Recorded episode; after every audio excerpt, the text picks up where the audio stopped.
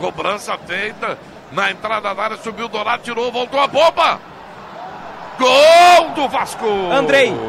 Gol do Vasco, um golaço do Andrei, rapaz. Como veio a bola ali, bateu de fora da área o Andrei. E pegou na veia essa bola.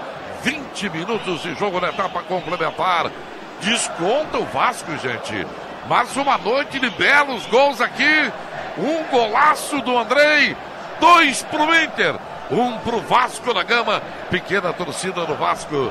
Faz festa aqui no Beira Rio, hein, Bruno? É, mas o Andrei contou com a falha do goleiro Marcelo Lomba. O escanteio foi pela esquerda, Giovanni Augusto botou na área, a zaga afastou no rebote, Andrei pegou bonito. Um chute forte no canto, só que o Marcelo Lomba deixou a bola escapar, ela subiu, morreu no fundo da rede, na falha de Lomba e no chute de Andrei de fora da área, o Vasco desconta.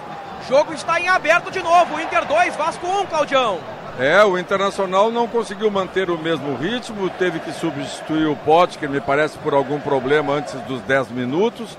Estabeleceu um 4-3-3 clássico com base defensiva, com dois volantes e o Camilo na frente, mas perdeu o controle e o domínio do jogo. E isso é preocupante agora. Terceiro gol do André no Campeonato Brasileiro. O Inter sofre o oitavo gol, segue na terceira posição, tem 22 pontos.